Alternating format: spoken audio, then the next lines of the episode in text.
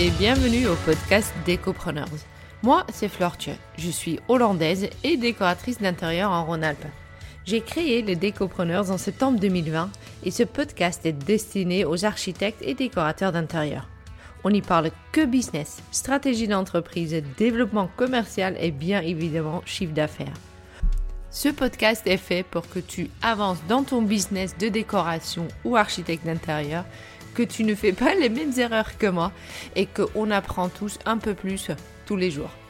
Pas de bullshit, pas de blabla, que ce qu'il faut pour faire une sorte que ton côté créa peut être vraiment bien soutenu par ton entreprise. Allez, on y va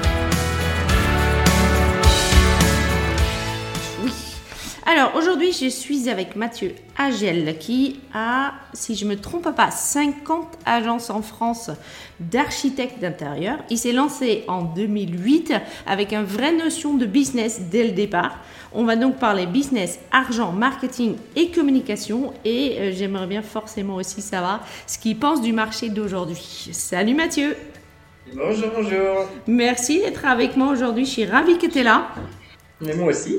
Est-ce que pour commencer, tu peux me parler de tes débuts, s'il te plaît? De mes débuts, ça. Tout début dans ton, dans ton business. non, alors moi, j'ai créé une première agence d'architecture d'intérieur en 2008. Euh, pour tout te dire, j'étais en école de commerce à l'époque et j'étais encore à l'école quand j'ai lancé cette agence. Je l'ai fait en parallèle effectivement de mes études, euh, avec une vision un peu différente, c'est-à-dire qu'aujourd'hui, moi, je suis, j'étais un des seuls à l'époque, en tout cas, à ne pas être archi ni décorateur de métier. Donc j'ai développé une boîte tout de suite en embauchant une décoratrice d'intérieur dès le départ. Euh, et j'ai démarré comme ça. Hmm. Avec... Euh, Avec une décoratrice, ton agence d'architecture d'intérieur. Tu n'es pas architecte d'intérieur. Non. J'ai bien compris. Euh, cette idée est venue parce que tu, tu as vu une opportunité finalement. Alors oui et non, c'est-à-dire qu'en fait, si tu veux, quand j'étais en école de commerce, je faisais j'étais en alternance et les six derniers mois d'école, on devait les faire dans un stage à temps plein dans une entreprise. Et moi, l'entreprise dans laquelle j'étais, euh, alors je, me sentais très bien dans cette entreprise, mais je voulais pas en faire vocation. C'était une entreprise qui vendait des systèmes de sécurité. Euh, et donc, j'ai demandé à mon directeur d'école de me donner une dérogation et de, de, de, me servir de ces six mois de stage pour créer ma boîte. Ce à quoi il m'a répondu, c'est super Mathieu, c'est mignon, tu es ambitieux, tu es bien gentil, mais le stage, ça commence demain. Et je lui ai répondu, laissez-moi 24 heures et j'aurai un projet. Euh, et le soir, je suis rentré chez moi et euh, alors ça va être très cliché ce que je vais dire, mais c'est véridique. Je suis tombé sur une émission de Valérie Damido à l'époque sur M6. Et quand je l'ai regardé, je me suis dit oh merde.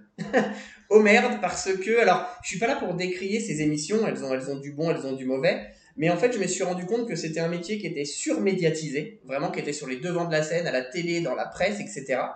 J'ai fait deux trois recherches sur internet et je me suis rendu compte qu'il n'y avait pas un décorateur qui tenait la route. Alors quand je dis qu'il tenait la route, ça veut pas dire qu'ils étaient mauvais, ça veut dire que on trouvait pas de site internet qualitatif, il y avait rien qui donnait envie de faire appel à un décorateur. Et moi je me suis dit bah, je vais créer une, agence d'archi et euh, pour revenir parce que je veux pas non plus euh, euh, rentrer dans, un débat sur les émissions télé telles que Valérie Damido a pu le faire, c'est que je trouve que ces émissions elles ont eu du mauvais mais elles ont eu du bon. Elles ont eu du mauvais parce que elles ont donné une fausse image du métier au client. C'est-à-dire que non, on ne rénove pas une maison en 7 jours, évidemment, euh, pour, pour 35 euros de coussin Ikea. Voilà, non, ce n'est pas possible. En revanche, ça a vraiment montré au client qu'en faisant appel à un professionnel, on pouvait faire de vrais avant-après. Mhm. Qu'on aime ou pas les avant-après de Valérie Damido, de Sophie Ferjani ou autre, on s'en fout, c'est pas ça l'intérêt. Ce qui compte, c'est que ça plaise au client. Donc ça a donné l'envie au client de faire appel à des professionnels, ce qui fait aujourd'hui qu'on existe. Donc, tu te lances pour le coup avec une décoratrice, tu fais ton premier agent. Toi, euh, tu n'es pas euh, dans le métier à ce moment-là. Donc, toi, qu'est-ce que tu vends dans ton agence? Alors, moi, en fait, si tu veux, j'ai essayé de, faire un peu de marketing, ce qui était ma formation initiale, de, donner envie. Donc, on a fait, euh, voilà, j'ai fait le site internet, on a créé des offres packagées, qui sont pas du tout celles qu'on vend aujourd'hui, mais on a essayé d'innover un petit peu. Euh, et puis surtout, moi, je, jouais le rôle du commercial. C'est-à-dire qu'en fait, c'est quand on a, mis en place le site internet et qu'on a commencé à recevoir les premières demandes de devis. Euh, je, je, reviendrai dessus un peu plus tard, si tu veux bien, sur les demandes de devis qu'on reçoit d'un site internet. Mais quand j'ai eu les premières demandes, si tu veux, euh, ben c'est pas ma décoratrice qui appelait les clients, c'est moi qui appelais. C'est moi qui me déplaçais pour faire des devis. Et quand le devis était signé, je missionnais ma décoratrice. Voilà. Ce qui, euh, ce qui est presque aberrant aujourd'hui. Ça se passe plus comme ça. On n'envoie pas un commercial pour vendre une prestation d'archi. Mais on a démarré comme ça. Je voulais faire euh, un petit aparté parce que je parle de site internet et comme je sais que sur tes podcasts, il y a beaucoup de décorateurs en devenir qui, qui arrivent, euh, je tiens quand même à préciser que c'est pas parce qu'on crée un site internet qu'on a des demandes de devis. Parce que beaucoup pensent qu'ils vont aller faire un site internet gratuitement, ils vont le mettre sur Google et ça va être génial. Sauf que malheureusement, au départ, quand vous allez créer un site web, euh, à part votre mère, votre tante et vos frères et sœurs, il n'y a pas grand monde qui le verra. Mm. Euh, voilà, tout ça, c'est, on en reviendra peut-être dans la conversation, mais c'est pour, faut, pas se faire de fausses idées, faut pas penser parce qu'on crée un site internet gratuitement, ça marche. Moi, j'ai eu la chance que ça marche. Et encore une fois, pourquoi je l'ai eu cette chance, c'est parce qu'en 2008, il n'y avait pas beaucoup de décorateurs. À l'époque, c'était les coachs déco qui se lançaient. Il n'y en avait pas beaucoup. Donc d'abord, c'était plus facile de se faire euh, d'être visible sur Google. Et en plus, il y a un paramètre qui change la donne, c'est qu'en 2008, Google ne faisait pas de géolocalisation. Mm. Ça veut dire que quand on cherchait un archi d'intérieur, qu'on soit à Paris, Toulouse ou Bordeaux, on, on tombait sur les mêmes résultats. Aujourd'hui, c'est plus le cas. Quelqu'un qui est à Paris n'a pas les mêmes résultats sur Google qu'à Toulouse. Donc ça, ça a changé la donne aussi. Mais voilà, c'est petit aparté parce que souvent, j'entends des gens qui débutent et qui disent, bah moi, je vais faire un site web et c'est parti non, malheureusement, les, les gens vont pas le découvrir tout de suite, ce site web. Mais ça, c'est pareil pour euh, Instagram, c'est pareil pour... Mm. Euh, il suffit clairement pas juste de se mettre euh, sur Internet, de poster régulièrement, faire un site et juste s'asseoir et, et attendre. Ah non, mais ça, c'est clair que c'est dans tous les métiers, mais si tu veux, moi, je suis toujours agacé de ce genre de choses parce que euh, moi j'interviens dans des écoles et si tu veux j'entends souvent ah ben moi je vais créer un site web je vais faire une page Facebook et ça y est c'est parti mais non en fait votre site internet il sera pas visible votre page Facebook non plus. Ça va être un travail sur du long terme pour rendre tout ça visible pour travailler son référencement internet pour travailler ses réseaux sociaux ses réseaux etc et, et, et ça m'agace de, de voir des gens qui pensent que se lancer dans ce métier c'est facile. Et il y, y en a eu pendant un moment. Maintenant il y en a moins parce que les écoles commencent à faire leur job, commence à les avertir ce sera pas si simple. Euh, ça veut pas dire, ça veut pas dire qu'il n'y a pas de métier. Je, je veux pas démoraliser les gens, c'est-à-dire que je pense être une des preuves vivantes, même si c'est très prétentieux, je suis une des preuves vivantes que qu'il y a du boulot. D'accord? Aujourd'hui, j'ai 50 agences sur toute la France, tu l'as dit tout à l'heure, ça marche. Hmm. Maintenant, maintenant, c'est pas parce que juste on a un site web que les clients arrivent. C'est un ensemble de choses et, euh, et aujourd'hui, ça marche. Ça fait 14 ans que j'ai monté cette boîte. Hmm. Donc oui, au bout de 14 ans, c'est plus facile d'affirmer que ça marche. Euh, au bout d'un an ou deux, je faisais pas le malin. non, et je pense que personne, sauf que on a effectivement cette impression qui vient aussi par, euh, par les réseaux, qu'on peut se lancer et en vivre le jour au lendemain. Non, et tu sais, et tu sais le, le, dernier truc qui fait que c'est une fausse croyance de croire que ça marche, c'est le statut d'auto-entrepreneur. Les gens, les gens n'ont pas conscience que le statut d'auto-entrepreneur, à la base, qui, qui a été créé sous l'ère Sarkozy, c'était pas fait pour développer une entreprise, c'était fait pour développer un complément d'activité et donc déclarer des revenus pour être fiscalisé dessus. Et par abus, les gens en ont fait des sociétés.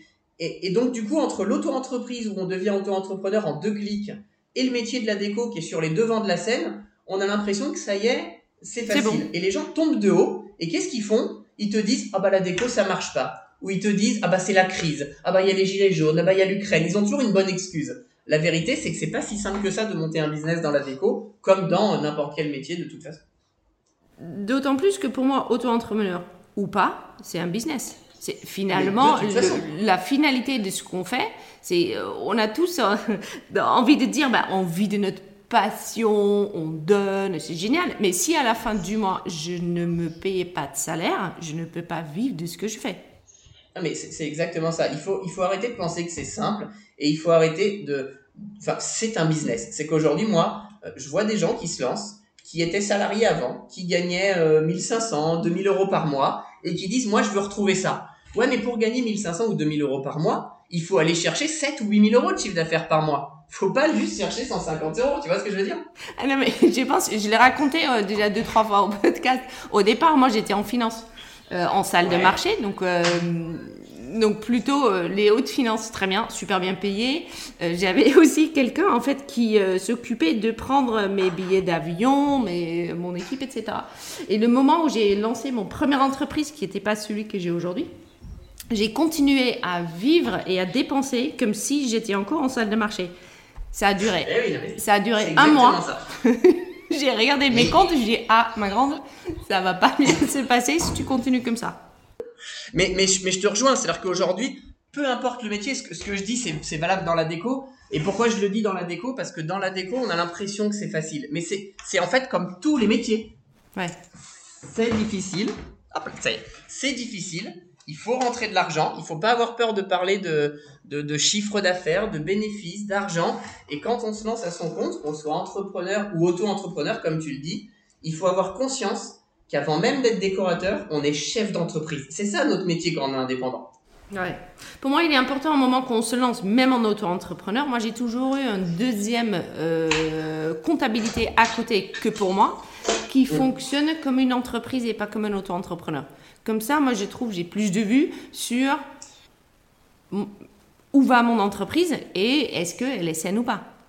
Bien sûr, tout à fait. C'est, je suis entièrement d'accord. Si on, je comprends hein, qu'il y en a qui disent ouais mais bon ça me fait peur les chiffres. Oui mais donc dans ces cas-là, bah, soit tu prends un comptable, soit tu n'es pas entrepreneur finalement. Après, tu dis un truc qui est intéressant, c'est que pour toi, les écoles aujourd'hui, ils se mettent plus à parler business. Parce que je pense que c'était qu'un petit fléau à la base. Bah, si tu veux, moi, moi je, suis intervenu dans, dans une école de, de décorateurs d'intérieur, qui formait des gens en reconversion.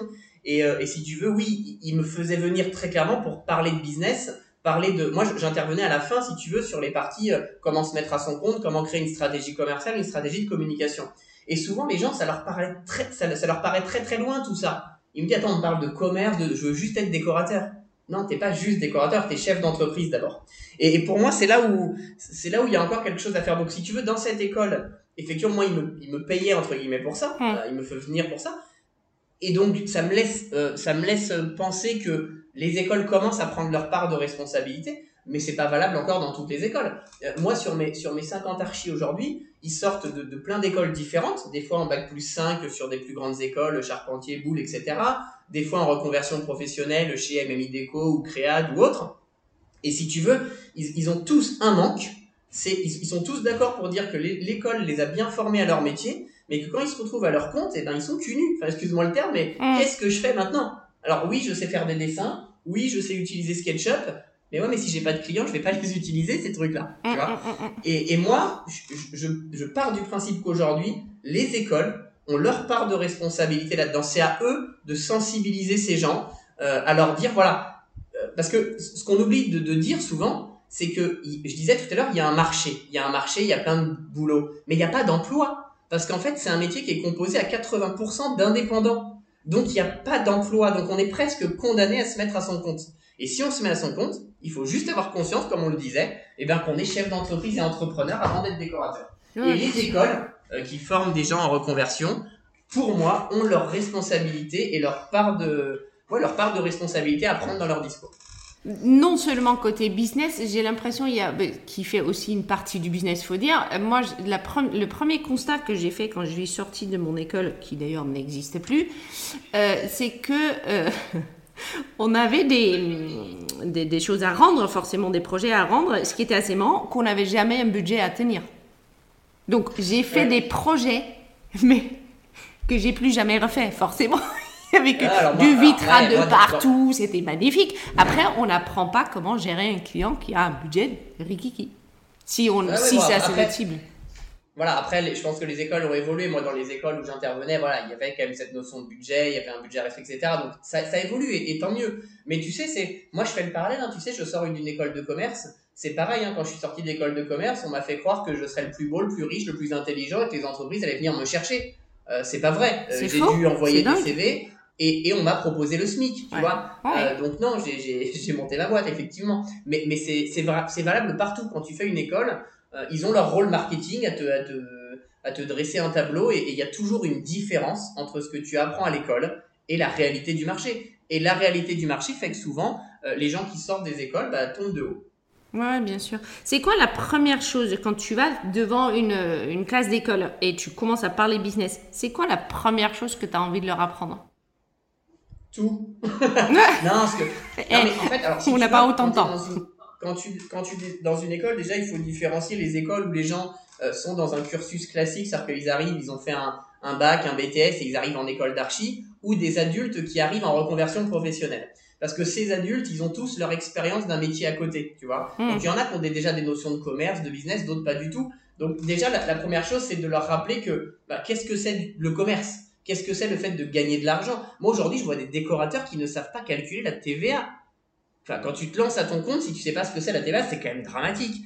Euh, donc il faut, il faut déjà. Est-ce que vous avez conscience que même si on est décorateur, même si c'est un métier passion, même si c'est un métier créatif, est-ce qu'on a conscience qu'on va faire du commerce et qu'est-ce que c'est le commerce? Qu'est-ce que ça veut dire de monter une stratégie commerciale et qu'est-ce que ça veut dire de monter une stratégie de communication?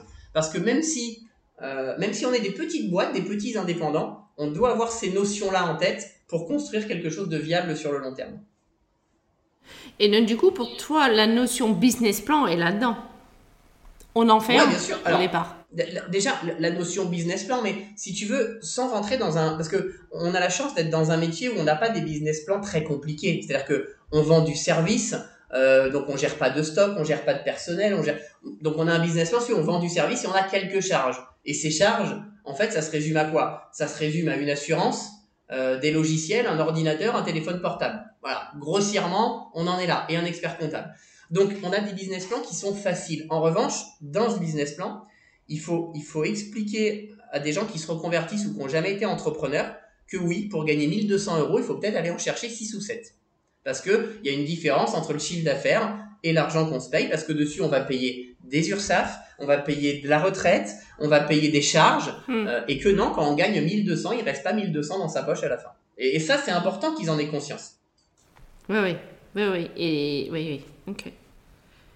Et après, tu as, as, un autre paramètre qui est lié, c'est que des gens qui ont été salariés et qui changent, euh, euh, comment dire, qui, changent de statut pour devenir entrepreneurs, euh, souvent, tu sais, ils sont attachés à retrouver leur vie d'avant. Hmm. Donc, s'ils gagnaient 2000 euros, ils veulent gagner 2000 euros. Mais moi, je leur dis, attention, quand on est chef d'entreprise, quand on gagne 1500 euros, en réalité, on gagne bien plus que 2000 euros. Parce qu'à côté, il y a aussi les avantages en nature et il y a aussi tout ce qu'on peut faire passer sous la boîte. C'est-à-dire que quand aujourd'hui, en tant que chef d'entreprise, tu gagnes 1500 euros, mais que ta boîte, elle est capable de supporter ton téléphone portable, ta connexion Internet, ta mutuelle, ta hmm. prévoyance, etc., etc., en vrai, tu as un rythme de vie supérieur. Donc c'est pour ça que la notion de business plan, elle est importante. C'est pour leur montrer effectivement la différence entre le statut de salarié avec un salaire qui tombe et toutes mes charges, et quand je suis en entreprise, à quoi me sert mon salaire et qu'est-ce qui peut être financé par ma société? Oui, bien sûr. Sauf que ça, effectivement, ça ne marche pas euh, au niveau de l'auto-entrepreneur parce que tout passe directement, en fait, dans ton chiffre d'affaires, ça passe pas sous l'entreprise. Oui, tout à fait. Mais, mais même comme ça, tu sais, moi, j'ai des gens qui, qui, se lancent en auto-entreprise parce qu'ils me disent euh, c'est plus facile, je paye moins de charges. Sauf qu'en fait, c'est totalement faux de dire ça. Parce qu'en fait, quand tu es auto-entrepreneur, on te dit tu vas payer 22% de charges, je crois, de mémoire, c'est ça, 22 ou 23. 22, et quand, voilà. et quand tu es en société, tu vas payer généralement 48. C'est à peu près ça. Sauf que ce que les gens ne comprennent pas, c'est que quand tu es en auto-entrepreneur, tout l'argent que tu gagnes, il est défini comme du salaire. Ça veut dire que tu vas payer 22% sur tout ce que tu gagnes. Sauf que quand tu es en société, tu vas payer 48%, mais 48% sur ce que tu reverses en salaire. C'est-à-dire que si tu gagnes 80 000 euros la première année, mais que tu te verses que 25 000 euros de salaire, tu vas payer 48% de 25 000. Alors qu'en auto-entreprise, tu vas payer 22%, mais de tout le chiffre d'affaires. Et ça, c'est des notions que les gens n'ont pas au départ. Oui, bien sûr. Donc, tu as, une fausse croyance sur la facilité de l'auto-entreprise aussi. Oui, bien sûr.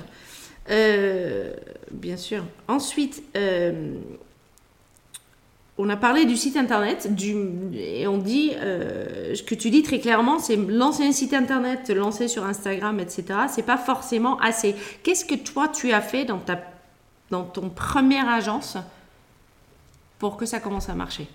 Alors, nous, si tu veux, alors, moi encore une fois, je fais partie des privilégiés parce que je me suis lancé en 2008, donc c'était l'émergence du marché. Euh, c'était plus facile même sur le web, etc. qu'aujourd'hui. Mais déjà, euh, moi je pense que le site internet, il, il fait beaucoup euh, à une condition, c'est qu'il soit référencé. Et pour se faire référencer sur Google, c'est des mois et des mois de travail. C'est souvent payer une agence de communication qui au bas mot va te coûter entre 3 et 500 euros par mois hein, de, de, base. donc on s'en rend pas compte de tout ça. Donc moi, si tu veux, dès le départ, en vrai, j'ai été un peu feignant, mais j'ai juste investi de l'argent. C'est-à-dire qu'en fait, j'ai payé une agence de communication, etc. Et au bout de deux ans, au bout de trois ans, j'ai commencé à décoller. Mais oui, ça a mis longtemps. Donc j'ai eu ça. Après, effectivement, j'ai mis en place toute une stratégie de communication par le print, donc par, le, par les éléments de communication type le, euh, flyers, etc., qui peuvent paraître bateaux, mais il faut les utiliser intelligemment. Euh, et après, j'ai été le premier en France à utiliser des panneaux de chantier pour des archives d'intérieur. Ça se faisait pas avant. Maintenant, il y a des archives qui mettent des panneaux de chantier Quand moi je l'ai fait il y a peut-être 4-5 ans déjà, Mm. on m'a pris pour un fou parce qu'on m'a dit non mais ça c'est pour des boîtes de bâtiments, etc., pour des agences immobilières. Et aujourd'hui, tu as des archis qui font fleurir des panneaux partout. Donc en fait, c'est ça, il faut... Tu sais, il y a une règle marketing qui dit que pour te faire connaître et reconnaître, il faut que ta marque, elle soit vue sept fois. Et pour qu'elle soit vue sept fois, eh ben, il faut utiliser plein de supports. Le web, donc le site internet, les réseaux sociaux, peut-être quelques flyers distribués intelligemment, des panneaux de chantier, faire des salons, etc., etc. Mm. Et il faut, il faut avoir une image de marque qui est cohérente, tout simplement. Donc, il faut multiplier les supports.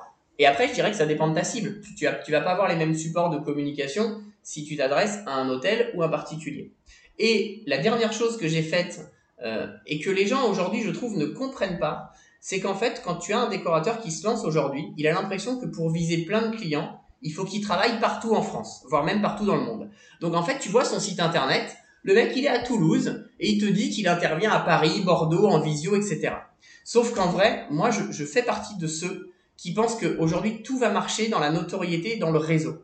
Ça veut dire que si tu fais ça, tu pourras jamais te faire connaître. Alors que si tu te dis, bah tiens, je vais cibler 3-4 villes autour de chez moi, je vais développer ma notoriété, je vais développer des partenariats, je vais me rendre visible, je vais faire du marketing, et ben au bout de quelques mois, tu peux gagner une notoriété incroyable euh, et te faire connaître régionalement. Et après, tu vas pouvoir étoffer. Mm. Moi, c'est ce que j'ai fait. Et quand j'ai créé mon réseau de franchise, eh ben, on a commencé par quelques villes et ensuite d'autres, d'autres, etc. Et la preuve que ça fonctionne, c'est qu'aujourd'hui, quand j'ai multiplié les agences par région, au, au départ, mes premiers franchisés qui s'inquiétaient à juste titre à me dire, mais Mathieu, si tu, tu, tu crées plus d'agences dans la région, on va avoir moins de travail parce qu'on va se le diviser. Ouais, bien Et sûr. en fait, non, parce qu'en ayant plus d'agences, on a généré plus de travail. Mm, mm, mm. Donc oui, on, on se divise ce plus de travail, mais comme il y en a plus, ça se répercute pas. Donc non seulement on a des agences qui ont continué de développer leur chiffre d'affaires, et des nouveaux qui sont arrivés, qui ont, continu- qui ont commencé à se développer aussi. Donc c'est ça, il faut, il faut avoir l'intelligence de se dire, au départ, faut pas vouloir viser trop large. Euh, on, fera pas, quand on habite à Toulouse ou à Aix-en-Provence, on fera pas de projet à Paris. C'est- une, une douce utopie de faire ça. Donc les gens pensent que, bah, parce que je suis large, parce que je rayonne partout, euh, je vais avoir plus de clients. Non, c'est faux.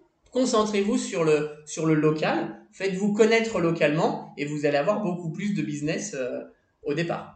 D'autant plus si effectivement, on, j'ai pas envie de, dé- et, ouais, si on s'éparpille un peu, si on a envie de s'éparpiller partout en France, ça pose un autre problème derrière, c'est qu'on n'a pas forcément les le, le, le, connaiss- le connaissance de notre équipe d'artisans.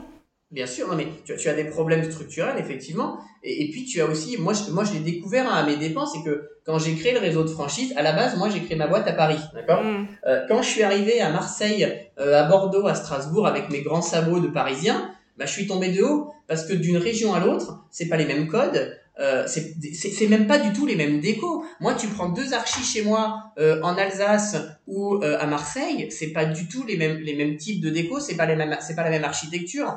Donc euh, donc c'est compliqué de s'adapter à tout ça. Oui, c'est clair. Ça, c'est clair. Et donc, du coup, tes agences aujourd'hui, est-ce qu'ils font chacun. ch- euh, je vais. Attends, je vais formuler ma phrase correctement. Euh, tes agences aujourd'hui, chacun cherche ses propres équipes, pour le coup, sur le terrain, Alors- avec les codes du terrain, mais ils font quand même. Ils utilisent euh, la communication globale que tu as mis en place. Ouais, c'est ça. Nous, en fait, si tu veux, et, et je pense que c'est ce qui marche dans ce système de franchise qu'on a créé, c'est que euh, souvent quand les gens sont franchisés, parce que nous aujourd'hui c'est devenu donc un réseau de franchise, donc quand les gens sont franchisés, souvent tu sais, tu as un problème d'ego, où on te dit ouais mais du coup je vais m'appeler MH Déco, je vais plus m'appeler par moi-même, etc. Et nous, pour pallier à ça, on a travaillé sur le fait qu'on a mis en avant nos archives. C'est-à-dire qu'aujourd'hui, si tu vas sur le site internet MH Déco, tu vois tous les archives, tu vois leurs photos, leurs réalisations, tu as leur numéro de portable. Donc c'est eux, nous ce qui nous intéresse, euh, si je prends Aix-en-Provence on a Julie par exemple, moi ce qui m'intéresse c'est pas qu'MH Déco soit connue à Aix-en-Provence, c'est que Julie de MH Déco soit connue à Aix-en-Provence. Comme ça, elle, elle se développe, elle développe sa notoriété, elle se fait connaître elle, euh, et ça fait connaître la marque, et la marque la fait connaître. Donc comme tu le dis, derrière, eux, ils vont utiliser nos conseils, parce qu'en tant que franchiseur, on met en place des méthodes, mais on peut pas les obliger. Donc si on va mettre en place des méthodes, on va mettre en place des outils, donc ils vont les utiliser, ils vont utiliser la communication nationale, ils vont les appliquer localement. Maintenant, c'est eux qui trouvent leurs clients, c'est eux qui trouvent leurs partenaires, c'est eux qui gèrent leur chantier. On n'a pas notre mot à dire sur les projets qui rendent à leurs clients. Ils sont vraiment complètement indépendants, sauf qu'au lieu de se développer tout seuls, ils sont passés par un réseau de franchise pour gagner tout de suite en notoriété, en visibilité et d'avoir tout de suite des méthodes qui fonctionnent. C'est eux aussi qui gèrent leur devis, pour le coup? Ouais, tout à fait. Alors nous, si tu veux, on les forme. quand ils arrivent chez nous, on les forme notamment aux tarifs, à comment calculer des tarifs. On leur propose même des grilles tarifaires toutes faites. Mmh. Mais dans la franchise, on n'a de toute façon pas le droit d'imposer les, les, grilles tarifaires. Sinon, ça serait, ça serait vu, si tu veux, en Europe comme de l'entente tarifaire et en même temps, un tarif à Paris n'est pas le même que le tarif à Bordeaux, un tarif à Lyon, où je sais que tu as une agence ici à côté de chez moi, à Bourgoin-Jallieu. Je suis assez sûr que Bourgoin-Jallieu, ça paye différemment que Paris.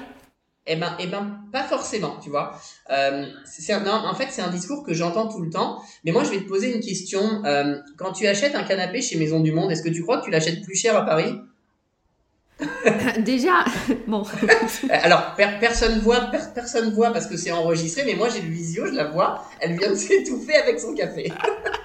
je suis pas, et j'ai pas honte de le dire, je suis pas une fan inouïe de, Maison du Monde, donc c'est assez marrant que tu le prends eux.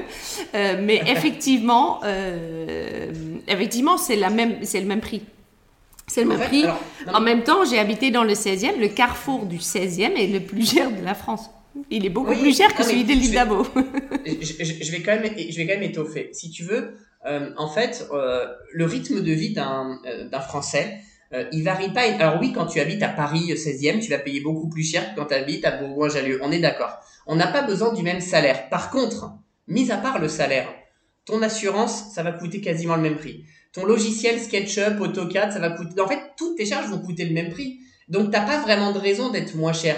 Le, la seule chose qui peut faire que tu sois moins cher dans des régions plus reculées en province, c'est que tu veuilles gagner moins. Parce que tu n'as peut-être pas besoin de gagner 5000 euros par mois. Peut-être qu'à Bourgoin-Jallieu, avec 2000, tu vis très bien, alors qu'à Paris, il te faut 5000, par exemple. Tu vois Donc, tu peux faire une variation. si tu fais bien ton modèle économique et que tu as, tu as des ambitions de salaire qui sont pas les mêmes, parce que ton rythme de vie n'est peut-être pas le même. Je, suis peut-être assez d'accord. Moi, moi aujourd'hui, j'habite dans le sud de la France, j'ai habité Paris aussi. Euh, il y a des rythmes de vie qui sont pas les mêmes, c'est sûr.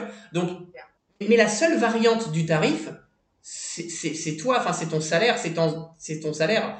Euh, sinon, euh, voilà, la, main d'œuvre aujourd'hui, quand tu payes un, un, artisan, un maçon, euh, sa main d'œuvre, si c'est 40 euros de l'heure, c'est 40 euros de l'heure. C'est juste que là où il faut faire attention, c'est que c'est pas que c'est moins cher ailleurs, c'est que c'est souvent c'est que c'est plus cher à Paris. C'est ça la différence. Il y a Paris et la France, quoi et la France. Voilà. Il y a, non, mais en fait, aujourd'hui, moi, je le vois dans le modèle économique, c'est que tu as Paris. Après Paris, tu as les grandes villes qui ont à peu près trois ans de retard sur Paris, qui sont Lyon, Toulouse, Bordeaux, Montpellier, etc. Et après, encore trois ans derrière, tu as la province, qui a à peu près euh, six ans de retard sur, euh, sur Paris, économiquement parlant. Euh, mais je l'ai vu, moi, dans la déco. Hein. Quand je suis arrivé, moi, il y a, y a quelques années, on a monté une agence à Dole, donc vers entre Besançon, Dijon. À l'époque, ça date de il y a 7-8 ans maintenant. À l'époque, les gens ne savaient même pas que c'était un vrai métier. Ils pensaient que c'était uniquement un métier de la télé. Tu vois? Donc, il y avait un vrai décalage. Aujourd'hui, je relance une nouvelle agence dans quelques jours là à Besançon. Je suis persuadé que ça va faire un carton parce que les mentalités ont évolué. Il fallait, euh, voilà, il fallait que ce qui s'est passé sur le monde de l'archi à Paris bah, arrive en province aussi. Bien sûr. Alors, donc tu me dis, tu vas relancer là une agence à Besançon. Euh, est-ce que pour le coup, avec le recul, parce que toi, tu as une, expérience là-dessus entre 2008 et 2022, donc euh, c'est une expérience pour le coup assez longue de cette marché-là, est-ce que tu as des choses que tu fais aujourd'hui quand tu lances une nouvelle agence que tu aurais voulu faire quand tu t'es lancé pour la première fois? Oui, alors euh, beaucoup, beaucoup de choses. Disons que quand j'ai lancé la franchise en, en fait, j'ai créé la boîte en 2008 et j'ai lancé la franchise en 2013. Euh, et effectivement, les, les, franchisés qui ont démarré chez nous en 2013 n'avaient pas le, le, la même chose au démarrage. C'est-à-dire qu'il y, a des, il y a des formations qu'on leur fait qui n'existaient pas avant. On a réadapté les tarifs. Le site web a complètement changé, le logo aussi. Euh, mais malheureusement, euh, tu sais, dans, dans la vie, tu as les gens qui démarrent leur société et puis qui ont, euh, qui ont 50 000 ou 100 000 euros de côté, qu'ils investissent dans leur boîte. Moi, j'ai démarré avec zéro. Donc, on a dû y aller un mm. peu étape par étape. Euh, mais oui, c'est sûr qu'aujourd'hui, on, on, on, mettrait déjà beaucoup plus de moyens en termes de communication, mais euh, on n'en avait pas. Euh, on ferait une image de marque qui était beaucoup plus sympa si, si tu voyais euh, euh, les visuels et le logo qu'on avait à l'époque. je, je sais même pas comment on a vendu des prestations avec ça. Donc, on aimerait tout bien faire du premier coup, mais après, la vérité, c'est que, c'est que je pense que toutes les boîtes telles qu'elles soient, elles évoluent avec le temps et, on ferait des choses. Après, c'est sûr que j'aurais, euh, avec le recul, beaucoup plus bordé les choses dès le départ Et en même temps, est-ce que c'est possible de border les choses quand t'as pas l'expérience non plus qui va avec? Je sais pas. Donc je pense qu'il, tu sais, ça me fait penser souvent les les gens qui débutent à leur compte, que ça soit des indépendants classiques ou des gens chez moi, ils me disent mais Mathieu, tu te rends compte, mes premiers clients, euh, ça va être des cobayes. Et je leur réponds bah oui en fait, mais tout, tout, tout comme quand tu es boulanger, que tu as ton premier client qui arrive, ou quand tu vends une voiture et que tu as ton premier client, euh, c'est pas des cobayes à proprement dit, mais c'est sûr qu'ils auront pas la même qualité de service que ton 15e ou 20e client. C'est logique, on est tous humains et on évolue avec le temps. Et c'est là aussi que je pense qu'on peut se dire, au départ, déjà, il y a cette... Parce qu'on va revenir sur un, remarque que tu as fait au, au, départ au niveau du... Euh, tes premiers clients, en fait, effectivement, ce sont des... des, des, des tu, tu, fais ton mieux déjà, euh, et généralement, tu te trompes quelque part dans ton devis, donc ils profitent de cette partie-là aussi. Oh, ouais, bah, de toute façon, tu sais, pareil hein, dans tous les gens qui démarrent, la difficulté des décorateurs, et je pense que ceux qui, qui nous écoutent là auront, le, auront le, la même version, c'est-à-dire que euh, on a du mal à chiffrer ses premières prestations. Euh, D'ailleurs, j'ai fait un post sur LinkedIn il y a quelques jours qui a fait plus de 70 000 vues, je crois, sur ça justement, euh, où, où, je disais aux archis, mais respectez-vous un peu. C'est-à-dire que moi, je ne prône pas le fait qu'il faut facturer mm. cher. En revanche, je prône le fait qu'il ne faut pas non plus se mettre à genoux. Euh, et il y a des mm, mm, archis qui, malheureusement, qui ne savent pas chiffrer leurs prestations et qui ont l'impression que moins c'est cher, plus ils vont avoir de clients. Et comme on vend du service, ils ne se rendent même pas compte qu'ils vendent à perte. C'est-à-dire que si on calcule le temps passé, alors sur le coup, tu vois, j'en ai eu un il n'y a pas longtemps sur le même réseau, sur LinkedIn, qui me dit oui, je suis d'accord avec vous, mais moi l'autre jour, euh, j'ai un client qui m'a dit euh, c'est soit 1000 euros, soit je passe par quelqu'un d'autre. Et l'archi me dit bah, j'ai accepté 1000 euros parce que sinon il, aurait, il serait passé ailleurs. Je lui dis oui, sauf que, et, il me dit bah, du coup 1000 euros c'est toujours ça de prix. Et je dis non, c'est faux. Parce que si le temps passé sur ce projet, il avait été investi à chercher des nouveaux clients plus rentables, et ben en fait, financièrement, mm. tu aurais gagné de l'argent et aujourd'hui, tu en as perdu. Et, les gens ne se rendent pas compte qu'ils mm. perdent de l'argent parce que comme ils vendent du temps, ils ont l'impression de ne pas perdre d'argent. Sauf que si, en fait. Euh, il vaut mieux refuser un client sur lequel on n'est pas rentable et, et, se concentrer sur son rôle d'entrepreneur, aller chercher des nouveaux clients, plutôt que de passer trois mois sur un client qui n'est pas rentable, en fait. D'autant plus que dans mon optique, il aurait doublement perdu parce qu'il est rentré dans un euh, discours de négociation avec la personne en face qui n'est jamais rentable sur le long terme au niveau du service qu'on a à rendre. Et si ses clients va lui envoyer par malheur quelque part lui envoyer le bouche à oreille va fonctionner, va lui envoyer d'autres personnes, là-dessus la discussion euh, va être pareil. Donc en fait, c'est triplement perdu. Bien sûr. mais tu sais que ce, discours-là. Bien sûr, mais, mais le, pire, le pire, c'est que comme ça leur coûte pas d'argent à ces décorateurs, ils ont l'impression que c'est toujours ça de prix. Et donc ils vont pas euh, sentir qu'ils perdent de l'argent tout de suite. Sauf que dans mm. un an ou deux, ils vont se rendre compte qu'ils perdent de l'argent, qu'ils n'arrivent pas à se rémunérer, et ils vont se dire ça marche pas. C'est pas que ça marche pas, c'est qu'on n'a pas assumé les tarifs au départ. C'est-à-dire que et, euh, pour, et pour autant, je suis pas quelqu'un euh, qui dit il faut facturer cher parce qu'on est archi, etc. Je, suis un anti grosse tête entre guillemets. Il faut, moi, je pense qu'il faut facturer le prix juste. Qu'est-ce qui est acceptable par le client, mais qu'est-ce qui nous permet quand même de gagner de l'argent? Parce que hum, si on gagne pas d'argent, euh, c'est bien de faire de la déco par passion, mais ça va rester une passion. oui, et puis on se valorise pas. Oui, c'est ça. Non, mais. Comme valoriser son propre travail, ce qu'on donne en termes de. Il y a Isabelle Gomez, je sais pas si tu as. Elle était venue sur le podcast et elle a dit un truc assez juste sur notre marché actuellement. Elle dit Mais ça me rend fou de penser à tous ces gens euh, qui travaillent sans se, sans se rémunérer, finalement, qui payent pour travailler. Oui, c'est ça, mais il y, en a tellement. Mais tu sais qu'aujourd'hui en France, la, la, principale cause de faillite d'une entreprise, et qui est d'autant plus vrai dans notre métier, c'est pas le manque de clients, c'est le manque de rentabilité. C'est-à-dire que tu as des gens qui ont l'impression d'avoir plein de clients, sauf qu'en fait, ils perdent de l'argent. Ouais. C'est dingue. Hein. Euh, oui, c'est dommage, surtout. Euh, et toi, tu as remédié à ça, quelque part? J'ai essayé. tu essayes. Euh, en fait, toi, tu, tu, tu et, j'imagine que tu fais de la formation là-dessus avec euh, justement tes franchisés. Bien sûr, mais nous aujourd'hui, si tu veux, on, comme je disais tout à l'heure, on a, on a, mis en place des, des grilles tarifaires euh, qui nous semblent. Après, nous, chacun a son système de facturation. C'est nous, on facture au forfait. Tu en as qui vont facturer au pourcentage ou autre, mais ça, peu importe, c'est du marketing. le calcul de base, Mm. ça doit être le même. C'est combien de temps je passe sur tel ou tel projet et combien je dois facturer l'heure ou ma journée de travail pour être rentable. Donc nous, si tu veux, on a fait des études et on a fait des études aussi où on a calculé les tarifs en fonction de plusieurs paramètres. Euh, D'abord, comme je disais tout à l'heure, le, coût qui est acceptable par le client, parce que c'est logique, euh, il faut qu'il puisse accepter de payer ça. Ensuite, on l'a rationalisé par rapport au coût global des travaux. C'est-à-dire que si tu commences à être euh, plus cher que 15% du montant des travaux, ça va pas être une bonne affaire pour le client de faire appel à un archi. Il faut rester entre, pour moi, entre 10 et 15% du montant des travaux. Alors, Avec une nuance, alors quand je dis travaux, je parle du budget des travaux estimés, pas du budget client. Parce que si tu estimes qu'il y en a pour 50 000 euros de travaux et que le client te dise, moi j'ai 10 000 euros de budget, c'est normal qu'on lui paraisse cher, tu vois. Euh, et après, et après, le dernier calcul qu'on fait, c'est aussi par rapport au coût de l'immobilier. Parce qu'en fait, on s'est rendu compte que dans une ville où le coût de l'immobilier est relativement bas, les gens qui vont faire appel à un archi, il n'y en a pas beaucoup. Pourquoi? Parce qu'en fait, imaginons tu achètes un, un bien immobilier de 100 mètres carrés, d'accord? À Paris, ça va te Mhm. coûter euh, 500 000 euros, 600 000 euros. À Clermont-Ferrand, Ouais. ça va te coûter euh, 100 000 euros. Bon. Sauf que pour rénover 100 mètres carrés, le coût de l'artisan, lui, c'est à peu près le même à Paris ou à Clermont-Ferrand parce que c'est le coût de la main-d'œuvre. Donc forcément, c'est beaucoup plus dur de rénover 100 mètres carrés à Clermont-Ferrand qu'à Paris, en fait, au niveau budget. Et c'est aussi pour ça que tout à l'heure, je disais que dans des villes comme Dole, entre Dijon et, et Besançon, on n'a pas réussi à s'implanter il y a quelques années parce qu'on était dans un secteur où le coût de l'immobilier était bas. Et donc les gens n'avaient pas du tout les moyens de rénover leur habitat de manière complète. Bien. Donc l'archi, euh, encore moins. Non, non, ça, je comprends tout Donc à euh, fait. voilà, il faut après, il faut, il faut relativiser. On... Ça veut pas dire qu'il y a que du business dans les grosses villes, c'est pas vrai. Mais à un moment donné, il faut être, euh, faut être pragmatique et il y aura toujours plus de business euh, à Lyon que dans le fin fond de la Creuse. C'est logique.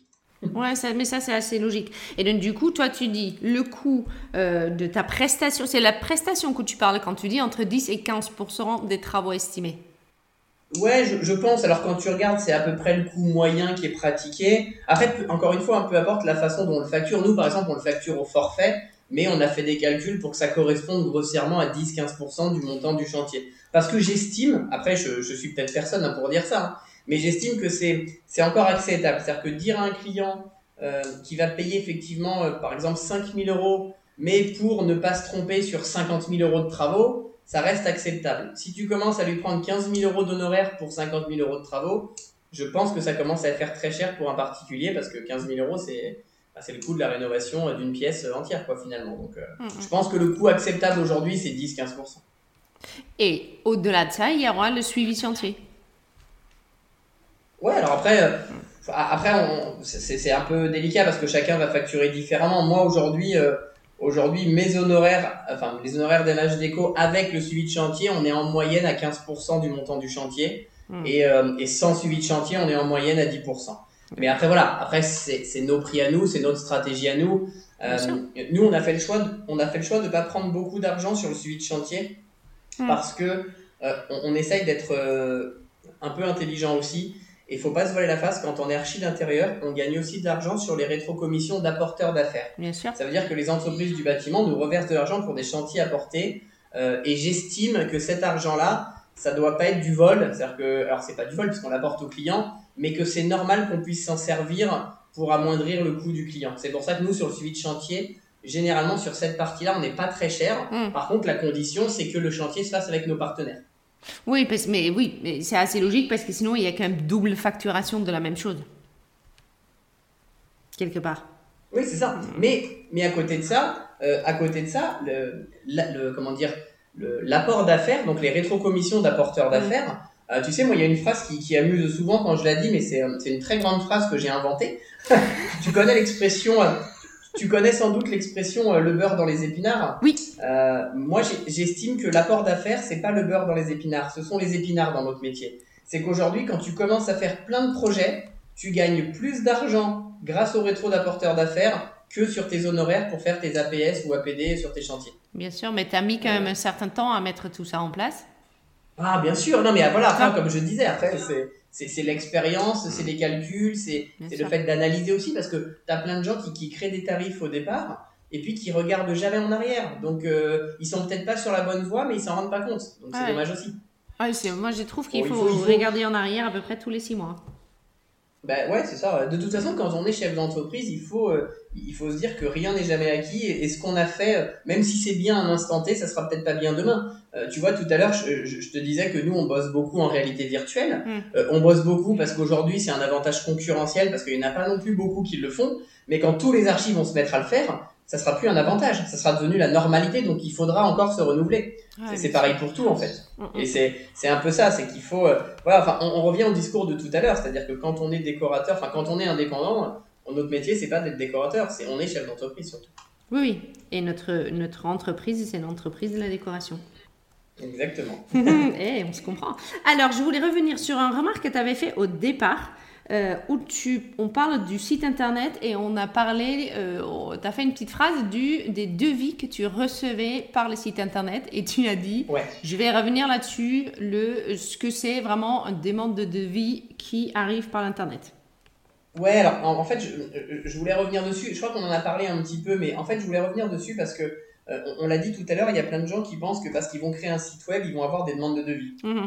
Sauf que comme je le disais, ton site web, au départ, euh, Google, il va pas le connaître, il sera en 15e page de Google. Euh, des décorateurs aujourd'hui, il suffit de faire le test. Hein, tu, tu, tapes décorateur ou architecte dans Google, tu vas voir le nombre de, de, résultats que tu C'est clair. Mm. Donc, donc malheureusement, euh, aujourd'hui, il faut se dire que le site internet, il est important parce que quand, quand tu vas découvrir un prospect, la première chose qu'il va faire, c'est aller sur ton site pour vérifier ton travail et tout ça. Mais c'est peut-être pas ton site qui, au départ, va t'apporter des demandes de devis. Parce que les gens, quand ils vont chercher un décorateur, c'est peut-être pas par Internet qu'ils vont te trouver mm. le temps que ton site soit référencé. Et le référencement d'un site Internet, c'est un travail. Nous, aujourd'hui, euh, chez MH Déco, on a euh, Olivier qui est notre responsable communication. 100% mm. euh, de son travail, c'est de s'occuper de la communication. Et plus de 50%, c'est de s'occuper du site web. Bien sûr. Parce que le site web, ça s'alimente. Ça se...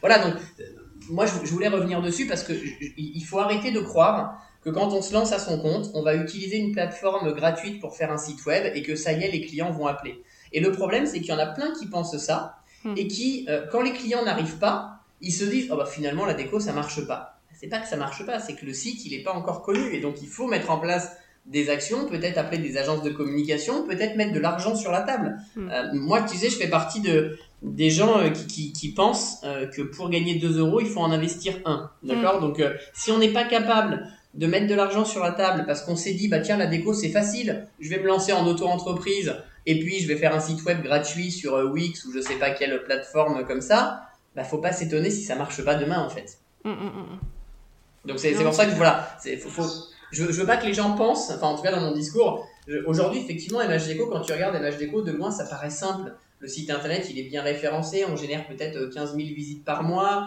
On a une centaine de demandes de devis par mois. Oui, sur le papier, c'est beau, mm. mais ça a mis 14 ans. ça a mis 14 ans. oui, et puis il faut surtout pas avoir honte de le dire.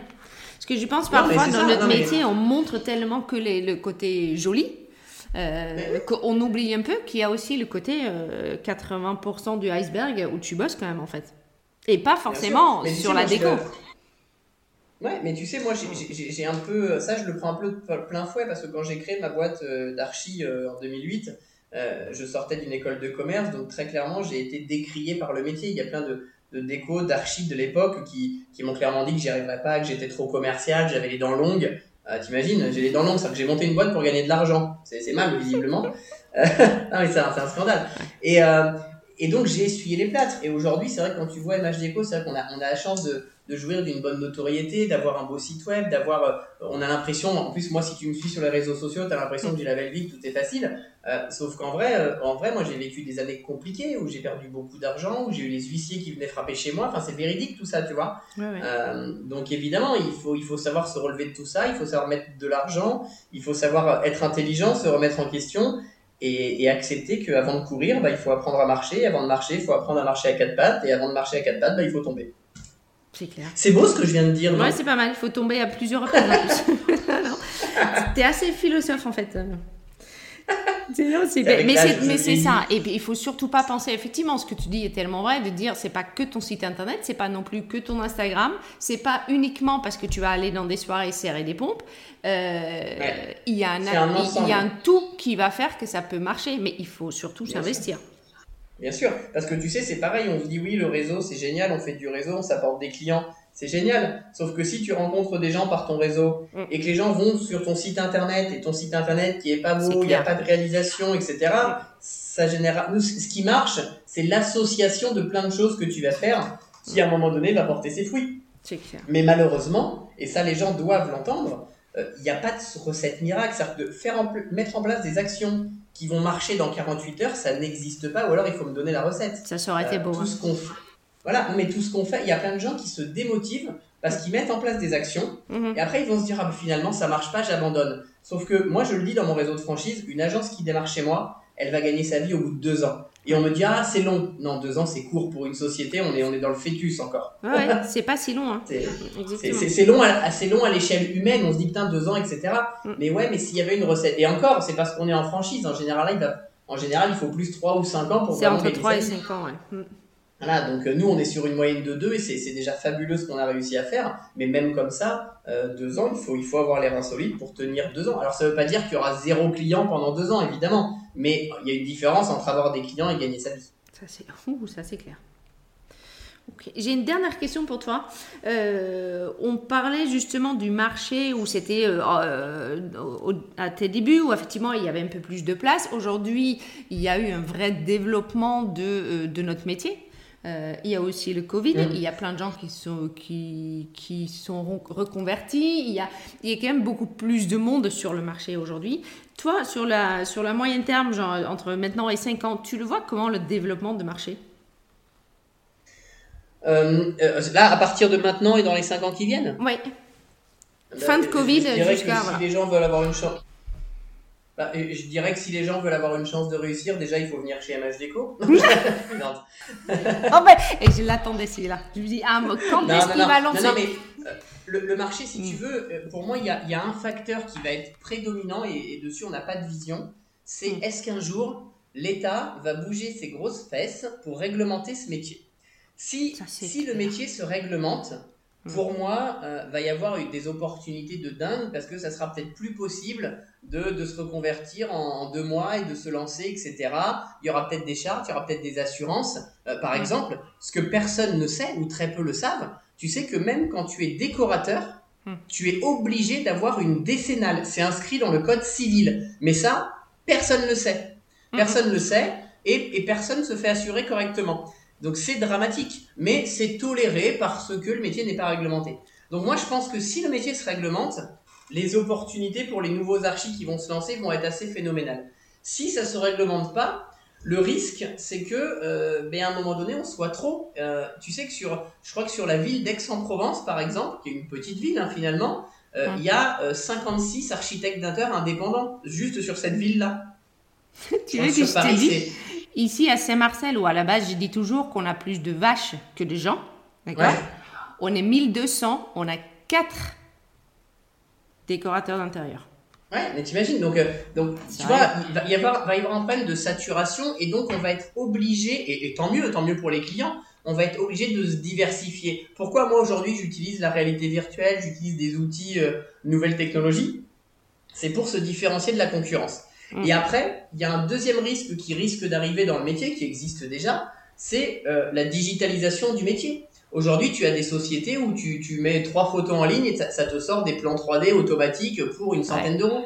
Donc, il y, a un vrai- il y a un vrai risque. Mais, mais pour pallier ce risque-là, il faut juste montrer que notre métier à nous, c'est pas de l'informatique. Tu vois, moi, je dis souvent, et je, je l'ai dit dans une précédente interview, souvent, on, on cantonne les archis à faire des beaux plans 3D.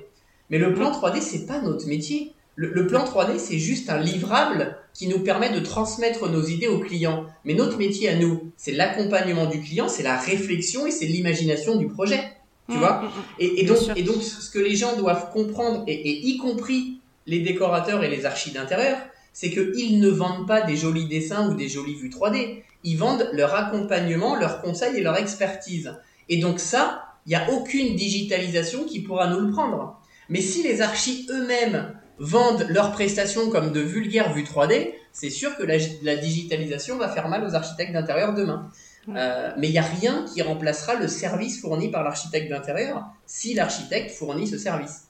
Et c'est pour ça que, en tout cas chez moi, enfin chez nous, enfin dans nos agences, on, on insiste auprès de nos agences aussi pour utiliser des outils euh, innovants pour se différencier de la concurrence. Parce que on pourra jamais dire qu'on est meilleur que nos concurrents. Ça serait mentir. Des archis, euh, le petit indépendant ou le gros archi, ils peuvent avoir les mêmes compétences. Ce qui va faire la différence d'un point de vue client, c'est ce qu'on va appeler l'expérience client. Euh, ah ouais, mais si lui il bosse en réalité virtuelle, si lui euh, il a telle ou telle application, si lui m'apporte des partenaires, des choses, des machins, eh ben il va conquérir beaucoup plus de clients. Donc pour moi, ceux qui veulent aujourd'hui réussir demain et dans les cinq ans à venir, il faut qu'ils arrivent à se diversifier, enfin se, se différencier de la concurrence, pardon, et, et, prouver à leurs clients que faire appel à eux, ça a une réelle valeur ajoutée. C'est pas juste leur apporter des beaux dessins. Sinon, la digitalisation du métier prendra le dessus, malheureusement. Bien sûr. C'est apporter finalement confort dans nos services. Oui, c'est, ça reste un métier de service, tu vois. C'est euh, aujourd'hui, je vois des sociétés que je ne citerai pas, mais mais où effectivement tu dessines ton plan toi-même et en et en trois jours tu as une belle vue 3D euh, qui est même plus belle que ce que font la majorité des archives du marché. Mais mais c'est pas la même prestation, tu vois. C'est c'est des gens qui ont rempli un questionnaire et ils ont eu une proposition. Nous, notre métier, c'est de construire une proposition avec le client jusqu'à l'accompagnement du chantier. Et ça, ça peut pas se digitaliser, tu vois. Mais malheureusement, tu as beaucoup d'archis qui tombent dans le panneau et qui euh, ils vendent leurs prestations euh, comme des livrables. Ils te disent, bah tiens, moi je vends une 3D 300 euros. Mais c'est pas la 3D que tu vends, c'est ton expertise. La 3D, c'est juste le moyen de transmettre tes pensées, en fait. Et il faut que les archis comprennent leur métier avant, avant même de, de le vendre. Avant de le vendre. Tu penses que c'est possible, dans, quelque part dans les prochaines années, que ça va justement se légaliser? Je sais pas, j'aimerais. non, j'aimerais. Non, j'aimerais. Maintenant, je pense pas parce que je pense pas que ce soit une priorité. Il y a pas de. Le, problème, si tu veux, c'est qu'aujourd'hui, tu as, tu as aussi les archives, donc les archives des PLG, enfin les archives DE, euh, qui sont régies par un ordre et qui eux, qui poussent aussi parce qu'ils aimeraient bien que euh, leur métier soit protégé au, détriment de l'archive d'intérieur qui prend de plus en plus de pouvoir. Donc euh, voilà, peut-être qu'il y a un rôle à jouer aussi avec l'ordre des archis, à trouver le compromis, mais il faut que l'État mette le, nez dedans. Je, suis, enfin pour moi, je, je suis pas devin, mais mais je pense pas que dans les cinq prochaines années il y aura une réglementation.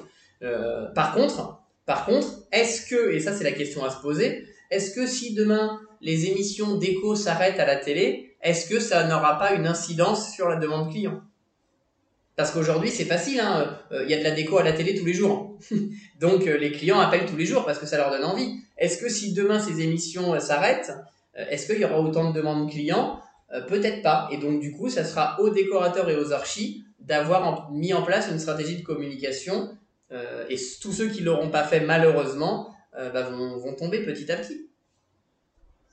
Mais je pense, je pense que c'est. Enfin, je, vais prêcher pour ma paroisse, mais je pense que c'est ce qui fait la, la force d'un réseau de franchise. C'est que si je le caricature un peu vulgairement, il y a euh, la franchise, donc moi euh, et mes collaborateurs, où on s'occupe de l'aspect marketing, communication, etc. Et mes archis qui s'occupent du métier d'archi. Et donc mm. on est sûr de d'avoir les deux facettes, et c'est aussi pour ça qu'on a la chance de fonctionner. Enfin la chance. Après il n'y a pas de il a pas de secret, mais euh, mais voilà. Je, je pense qu'il faut effectivement aujourd'hui se préparer à ce que il faut pas vivre de la télé. C'est pas parce qu'à la télé, il y a des émissions d'écho qu'on a du travail. Mais pour en avoir, même s'il n'y a pas cette médiatisation, il faut que chaque archi construise son offre de communication. Ça, c'est on est bien d'accord. Dernière de chez dernière question, et je te laisse ah. partir ensuite. Qui est-ce que je dois inviter sur le podcast? Euh, Je pense Jessica Venancio. Très bien.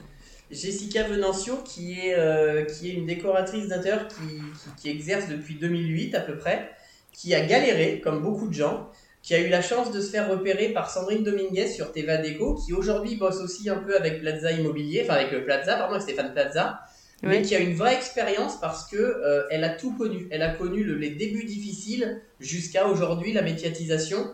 Et c'est quelqu'un qui est resté euh, voilà très humble, très humaine, très dans le partage d'expérience euh, et, qui mérite d'être entendu. Super, bah écoute, si tu me le permets, je la contacterai de ta part.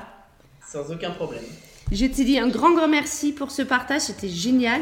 Euh, merci à toi. Je te tiens au courant pour la suite et euh, je te dis à très très bientôt. Merci beaucoup, à bientôt. Alors, merci, merci Mathieu, c'était très très intéressant, super échange, j'ai adoré. Alors, pour faire un peu le retour sur tout ce que j'ai pu apprendre, entendre euh, euh, aujourd'hui. Voilà, premier constat, c'est euh, que le côté commercial d'une entreprise de décoration d'intérieur ou d'architecture d'intérieur est primordial.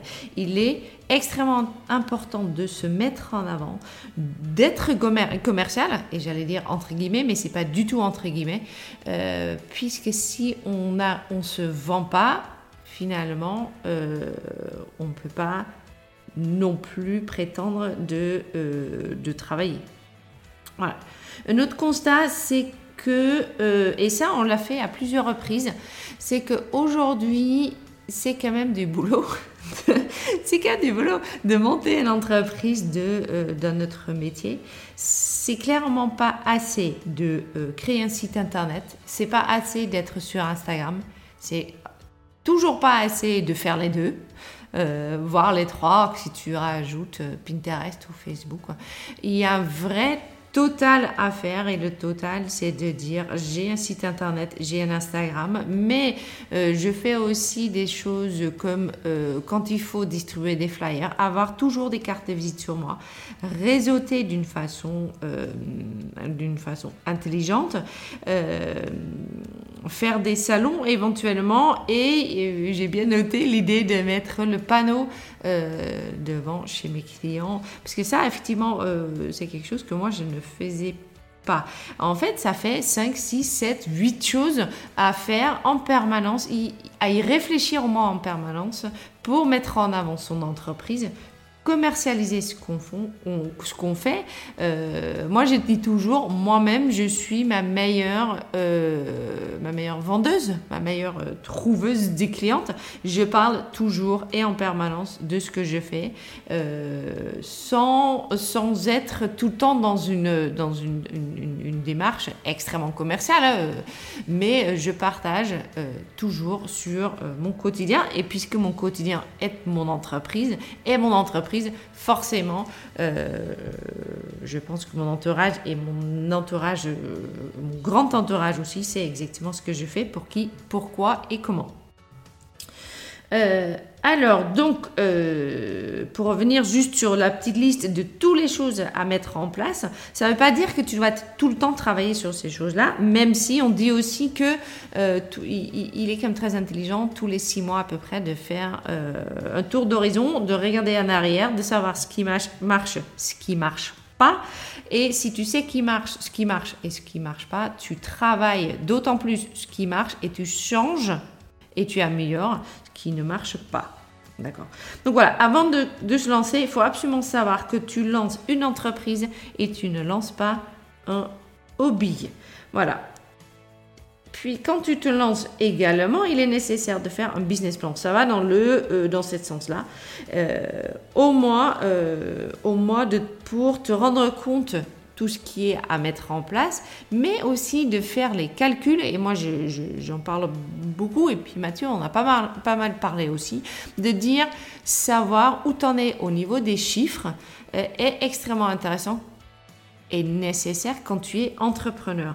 Euh, une fois que tu fais effectivement un business plan et tu chiffres tout ce que ça va te coûter, euh, tout ce que ça va te coûter de payer euh, ta place, de payer URSAF, de payer tes frais, de, voilà, etc. etc. De se dire, je veux absolument gagner 1500 euh, euros par mois. Si tu mets ça bout à bout, tu vas savoir combien il faut vraiment et réellement rentrer comme argent pour pouvoir justement te payer cette salaire-là. C'est un vrai constat qu'il faut faire au départ et c'est un vrai constat qu'il faut aussi entretenir à chaque fois que tu fais un 360 ou un retour sur les mois qui viennent de euh.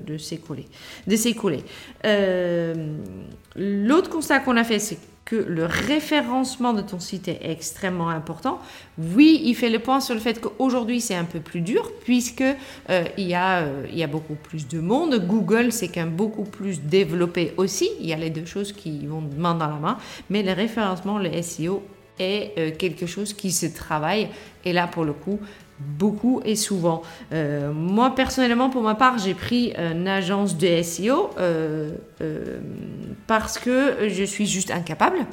c'est pas mon métier, j'ai pas envie. bon, plein de raisons comme ça.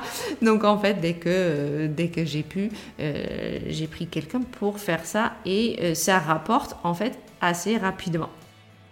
je travaille justement avec cette agence de SEO uniquement sur mon cible bien localisé autour de moi.